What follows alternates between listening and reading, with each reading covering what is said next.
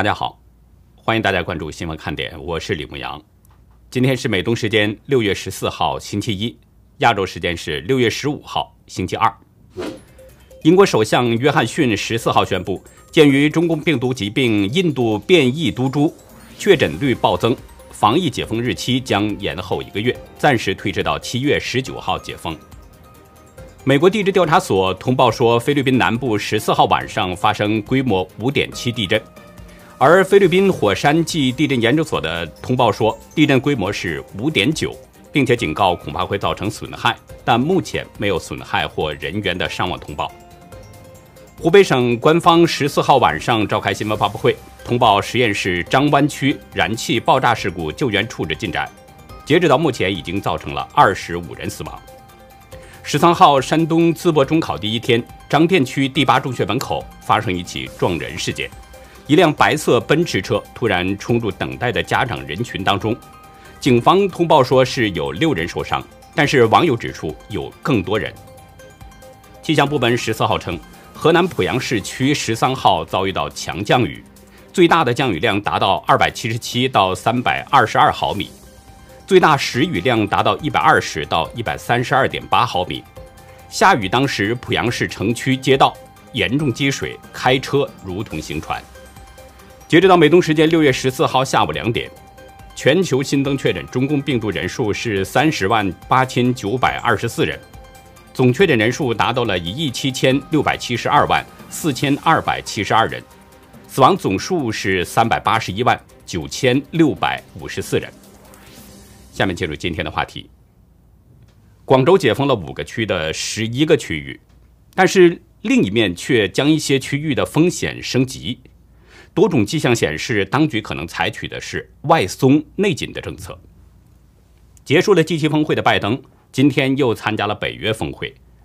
无论是 G7 还是北约，都对中共的威胁给予了高度关注，并且制定切实的措施要应对中共的威胁。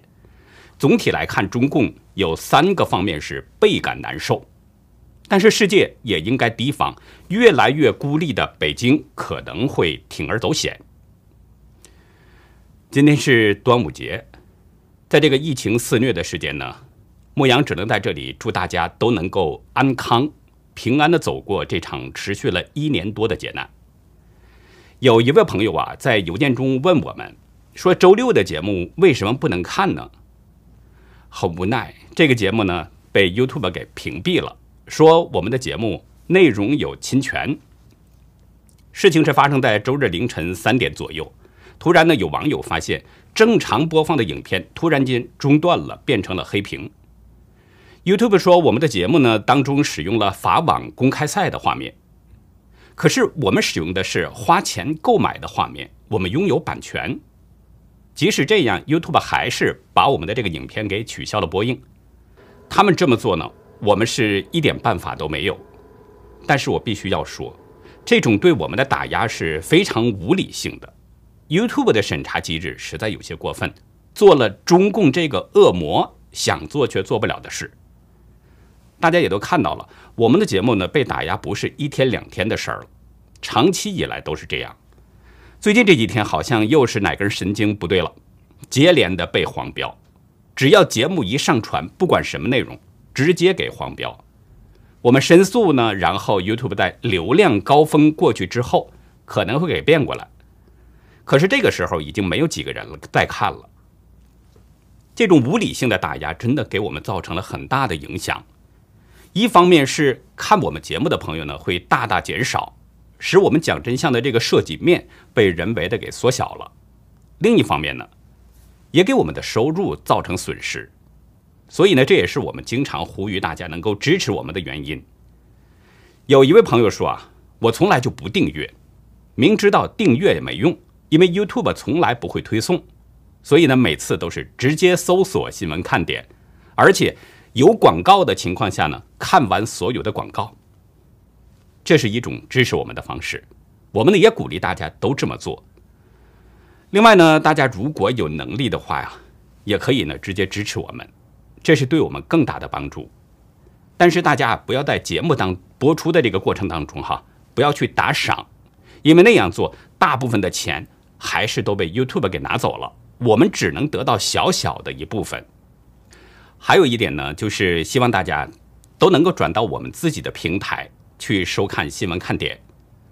我们的这个优美客平台呢，已经推出一段时间了，从我们得到各方面的反馈来看，一切都不错，不会有言论打压，不会有中共一样的审查，人们在这儿呢可以畅所欲言。这是一个真正自己的平台，非常接地气。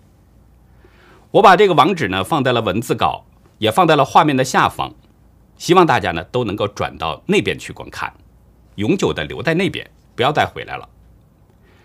我们呢是希望大家都能够支持良善，我们将不折不扣的继续揭露邪恶，我们会永远的顺应天意，公正客观、及时准确的讲述事实真相。今天下午呢，广州疫控中心解除了海珠、天河、白云、黄埔和番禺五个区，其中的十一个区域的封闭封控管理措施。看当局的这个动作，有网友就询问：这是不是广州疫情有了缓和了呢？这个具体情况啊，我们目前无法得知，不排除广州的部分区域呢，在封闭了一段时间之后，疫情暂时得到了控制，这也是正常的。不过呢，当局在解封一些区域的同时，也有一些区域的风险在升高，比如白云区永平街道集贤路吉安街三号，还有集贤路一百零九号，都是由低风险调整为中风险地区。广州当局的决定呢，原定是在六月二十号到二十二号举行的广州中考延期到七月举行，具体的时间还是要根据疫情形势研判。在广州当局的通报当中，昨天广州有四例新增的确诊病例，还有两例是境外输入的确诊病例，另外还有十例是境外输入的无症状感染患者。与此同时，广州和佛山的防疫措施在端午节假期又有所升级，其中佛山机场从六月十二号到二十二号一连十天取消全部的航班，这是很大的动作。另外呢，广州卫健委通报了两例第八医院内部染疫的情况，一个是病理科的女技师，另一个是急诊科的男医师，两个人都是在十一号被检测出阳性。通报中表示说，已经对第八医院采取了严格的管控措施，医院职工都集中在酒店封闭管理。当局通报的比较简单。但是从内部的通报来看，这起医院的内部感染，当局是相当重视。一位网友向我发来了某医院内部通知的截图，是医院高层在凌晨发给主任护士长的信息。通知中表示，省市卫健委召开了紧急视频会，再次反复强调各级各层防护的重要性。通知中显示，昨天市八医院发生了院内感染。今天广州市再抽调五百进入市八，原来的人员全部隔离，还提醒大家要重视。从这些信息来看，并没有显示出广州疫情趋缓，给人的感觉更像是外松内紧。因为中共一直都在隐瞒真相，所以广州的这个疫情形势是不是真的得到了控制，我们还真得需要继续观察。还有一个情况。我们需要大陆的朋友呢，能够帮忙给观察一下。就是十三号啊，昨天有一位网友向我爆料说呢，他的奶奶在金华接受康复治疗。这个金华可能指的就是浙江金华。网友表示，奶奶接到护工的电话，说康复中心有一个护工感染了中共病毒，这个护工工作的地点就在奶奶病床的隔壁。但是网友指出，当局并没有通告金华地区的新冠情况。他说，这不是美化数字，而是干脆不报。网友分析呢，病毒可能是从温州传到金华的。我们看到，今天温州当局通报了一例无症状感染，是在平阳县的一位服装店的女老板。通报说呢，曾与境外输入病例王某某有过密切接触。温州的疫情，我们之前曾有谈到过，但是网友指出了，温州离金华并不算很近，怀疑可能已经传开了，或者说当局不敢通报。这些情况呢，从网络上我们查不到任何消息。我们希望有了解内情的朋友呢，向我们爆料，揭开真实的情况。我们的爆料邮箱呢是 xwkd 二零一七 at gmail.com。接下来我们来关注一下拜登的首次欧洲之行。已经抵达布鲁塞尔的拜登今天参加了北约成员国的领袖峰会。会后的北约公报指出，北约三十个盟国的国家元首和政府首脑齐聚布鲁塞尔，重申统一、团结和凝聚力。并且在面临的安全环境日益复杂的时候，开启跨大西洋关系的新篇章。在十四万四千字的这个公报当中，第五十五条和第五十六条提到了中共的问题。公报表示，中共公开的野心和自信的行为，对基于规则的国际秩序与联盟安全相关的领域构成了系统的挑战。中共正在迅速扩大其核武库。拥有更多的弹头和更多的先进运载系统，以建立一个核三位一体。我们需要作为一个联盟来共同应对。白宫稍早前也表示，三十个成员国呢将同意修改引领北约的战略概念，以因应不断变化的战略环境。新的战略概念就包括俄罗斯的侵略政策和行动。中共对我们的集体安全、繁荣和价值观构成的挑战，以及恐怖主义、网络威胁和气候变迁等跨国威胁。在峰会之前，北约秘书长斯托尔滕贝格接受了加拿大广播公司的采访。他表示，中共拥有世界第二大国防预算、最大的海军，并且正在大规模投资新的军事设备。这些因素都会影响全球的安全。这位北约领导人强调，中共不认同西方自由民主国家的价值观。当其他国家做了中共不喜欢的事情的时候，北京会以侵略性的方式做出回应。斯托尔滕贝格指出，西方国家从中共镇压香港民主示威、压迫新疆维吾尔族，以及使用现代技术来监控人民等方式中看到了这一点，因此。北约在处理涉及中共的议题时，必须制定一套政策。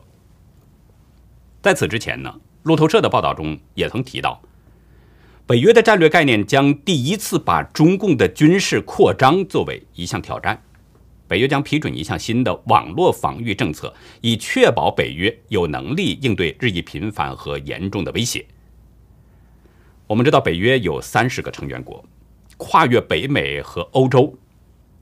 这个二战后诞生的西方战略同盟拥有大量的核武器和常规部队，军事开支占世界国防总开支的百分之七十以上，是西方的重要军事力量。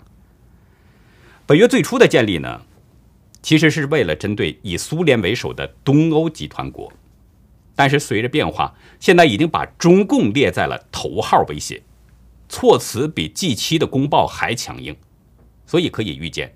中共在全球范围之内的军事扩张和霸权野心将会遭到进一步的打击，也意味着北京领导人在国际上将会更加孤立。其实，我们从刚刚结束的 G7 扩大会议上达成的那个共识也可以看出这一点。昨天，七国集团领导人结束了三天的会议，从会后发表的公报来看，有了很大的突破，其中多处提到了中共。是猛踩中共的痛脚，甚至是中共的红线。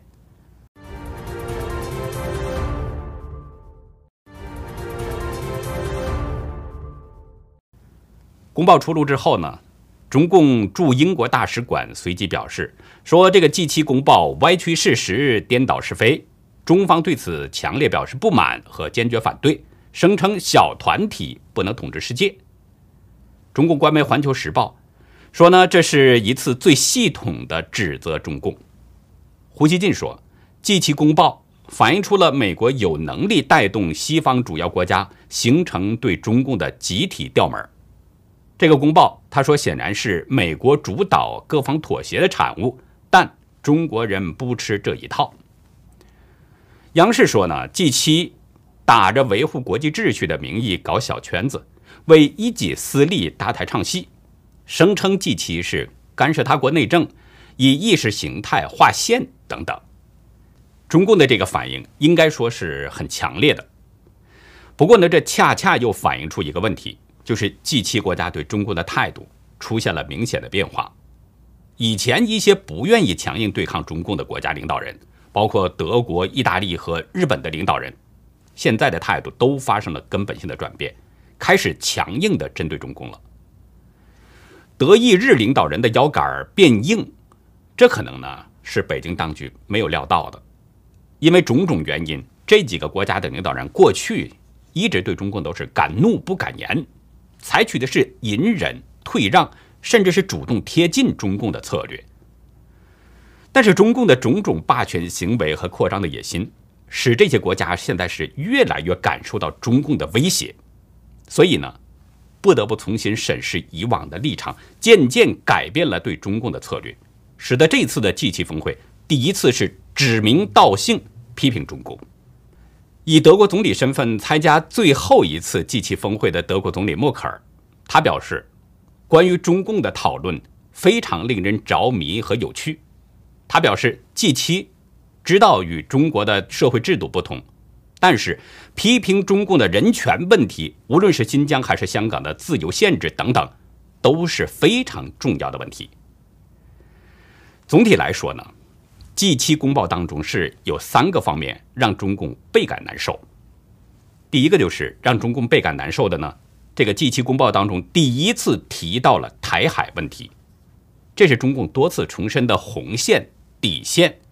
但是 G7 公报狠狠地踩了中共的痛脚，挑战了中共的这根神经线。七国领导人重申，维持基于包容和法治的印太地区自由开放的重要性，强调呢台湾海峡和平稳定的重要性，鼓励和平解决台海问题。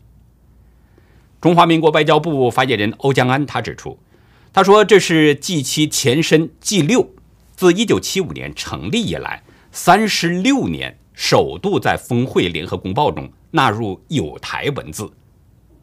欧江安表示，G7 扩大会议重申台海和平稳定的重要，凸显出主要的民主国家的高度共识。其实 G7 第一次在联合公报中力挺台湾呐。实际上呢，这就是在批评中共在这个地区是一个不稳定的因素。G7 的表态肯定会对中共骚扰台湾要形成一个有力的遏制，使中共一直高声叫嚣的武统将不得不降低调门。日本首相菅义伟对日本媒体表示，将台湾海峡写入领袖宣言是很自然的事儿。他说，大家的思考模式基本上是相同的。每个人也都有相同的共识，所以能流畅的交换各自意见。菅义伟的这个说法很有意思，这是不点名的在批评中共不能与人正常交流。我们换句话说，这相当于是在说中共是一个异类，因为人有相同的共识，可以流畅的交换意见，这是正常人与人之间的一个交流，也是人与人之间的一种互动方式。而中共没有人际间的正常交流，只有战狼外交和恃强凌弱。第二个让中共倍感难受的呢，就是人权问题，这也是中共的一个痛脚。公报中表示，七国集团呼吁北京尊重人权和基本自由，特别是与新疆有关的权利，以及在中英联合声明和基本法中所载明的香港的权利、自由和高度自治。公报中表示，中共在环球经济上竞争，妨害了公平与环球经济透明运作。G7 将要通过集体模式应对非市场经济政策与做法的挑战。公报中表示，将采取具体措施，推广自由民主国家的价值观。拜登在 G7 峰会后的记者会上说，七国集团明确同意提出中共侵犯人权以及新疆和香港问题。他说呢，中共严厉镇压了新疆主要的穆斯林少数民族维吾尔族人，并压制了香港的亲民主运动。拜登强调，沉默就是共犯。意大利总理德拉吉表示，这份声明表明了领导人的一致观点，也就是在发展与中国的关系的时候，不能忽视重要的原则。《华尔街日报》引述德拉吉的说法：“中共是一个不遵守多边规则的专制国家，它的世界观与民主国家不同。合作是必要的，但在我们持不同意见和不接受的事情上，需要坦诚。”德拉吉的这个说法。这个表态其实呢，就是等于是说，希望与中方有合作，但是在意见不同或者一些无法接受的事情上，必须要表达出自己的观点，该发生就得发生，该出手就得出手，不能无原则的对中共一味的忍让，对中共作恶视而不见。其实从某种意义上说呢，对中共作恶视而不见、闭口不言，就是在助长邪恶的气焰。说轻了，这是没有同情心；往重一点说，其实就是助纣为虐。第三个让中共倍感难受的呢，是近期推动第二阶段的病毒溯源。病毒溯源问题，中共是一再否认病毒是从武汉病毒研究所泄露的，但是中共呢又横拦竖挡，不同意国际专家组进行独立的调查。公报中表示，促请世界卫生组织牵头，就病毒溯源问题进行及时、透明、由专家主导并以科学为本的第二阶段研究。在公报当中呢，这个比例所占的篇幅并不大，但是此前美国已经由情报部门和十七个国家实验室发起了溯源调查。在 G7 峰会的前夕，各个成员国的领导人在不同时期都曾经表示。支持病毒溯源调查，欧盟也在参会前夕表示支持追查病毒源头。所以，G7 公报尽管没有占用大篇幅的说明，实际上对病毒源头的追查不仅是美国的要求，也是欧洲领导人所希望的。更重要的是，在 G7 敦促世卫组织牵头追查毒源之后，出席 G7 峰会的世界卫生组织总干事谭德赛。也做出了表态。谭德赛表示：“如你所知，我们需要中方的合作，我们需要透明度来理解、了解或找到这种病毒的来源。”他说：“报告发布以后，数据共享存在着困难，尤其是原始数据。”针对实验室泄露的这个说法，谭德赛表示：“所有可能性都不能被排除，都应该被公开讨论。”出于对三百七十多万死难者应有的尊重，有必要确定病毒的来源。他说：“这需要与中方合作，中共应协助解决谜团，防范类似事件再度发生。”谭德赛的这个表态，不排除他为了实现连任而一时讨好这个 G 七，但是这个表态实际上是把中共再一次给推到了风口浪尖上，僵了中共一军。他的这个所有可能性都不能排除，等于是说，他也在怀疑这个病毒可能是从武汉实验室泄露的。谭德赛这句话把自己给洗了出来，相当于是在告诉世界：中共如果不让调查，就说明有鬼。这三个方面，其实也包括其他方面了，哪一项都是中共的痛脚，神经反应都会很激烈。我很难想象北京会顺顺当当的接受 G 七的这些要求。如果接受 G 七对台海问题的要求，百姓就会看到中共是外强中干，人们会看到中共宣传吹嘘的武统，只不过是欺骗愚弄百姓的自娱自乐。如果承认侵犯人权，那么中共就必须要为几十年来的罪行承担罪责。那么接下来中共可能就出现崩解。中共官员将被一一追责。如果接受国际专家的独立调查，即便没有得出病毒从实验室泄露的理论，一直被中共隐瞒的真相也将被撕开黑幕。那如果不接受 G7 的要求，那么势必就将加剧中共与西方国家的对立，G7、欧盟、北约等等将会与中共渐行渐远，并且。要进一步的围堵中共，误判东升西降的北京当局将会被进一步的孤立。但是国际社会也需要对北京有所提防。悉尼大学中国研究教授冯崇义对自由亚洲表示：“西方集团几十年来第一次共同针对中共，目标是如此的明确，这种变化是很明显的。但越是这样，西方国家越要小心北京的铤而走险。”冯崇义指出，西方国家对中共政权的威胁有重要共识，但需要有强硬的措施遏制中共，否则。习近平政权很有可能铤而走险，他说，特别是在南海和台湾问题上，这个经验教训，比如以前的绥靖政策，你如果摇动橄榄枝，把和平放在第一位，相当于是在鼓励中共采取冒险行动。接下来呢，继续为大家展示真实中国真话活动的作品。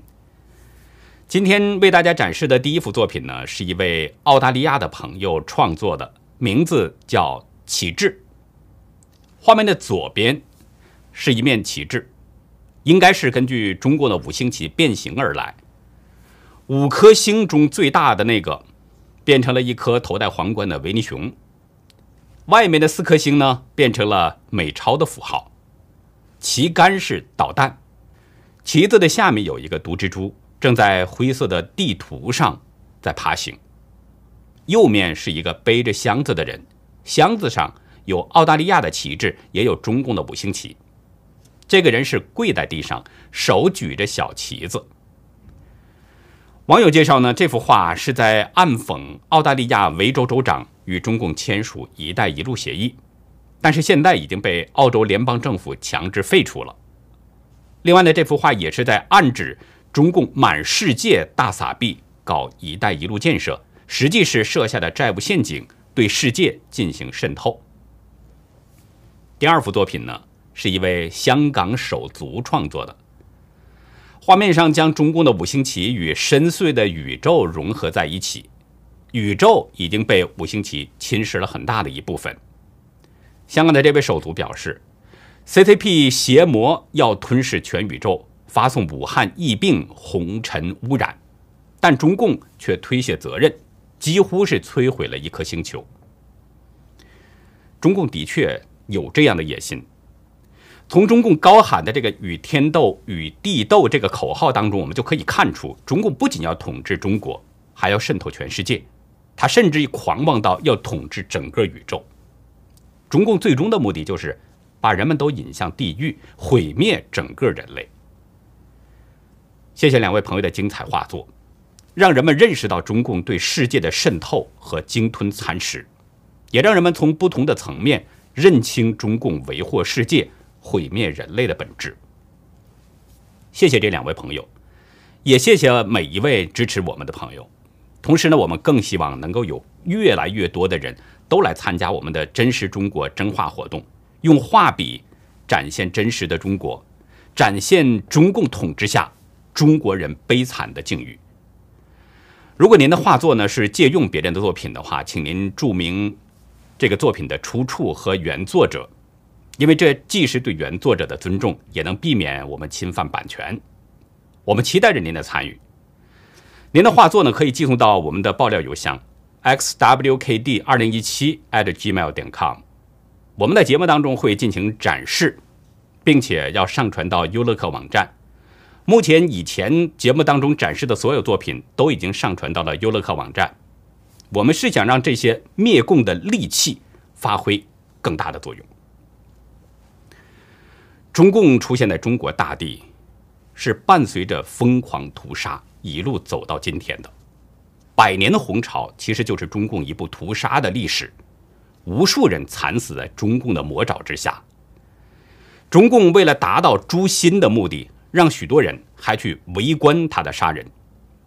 在今天的红潮看点，将为您讲述中共疯狂杀戮中的一个案例。仅仅是因为做过七个月的民国时期的乡长，就被冤杀了。欢迎大家到优乐客会员区了解更多。我们的会员网站网址呢是 http: 冒号双斜线牧羊兽点 com，还有一个是 http: 冒号双斜线 youlucky。点 b i z，以上就是我们今天的节目内容了。如果您喜欢新闻看点呢，请别忘记点赞订阅，同时帮我们把这个频道尽可能的多多的转发出去，让更多的有缘人能够看到我们、听到我们的声音。感谢您的帮助，也感谢您的收看，再会。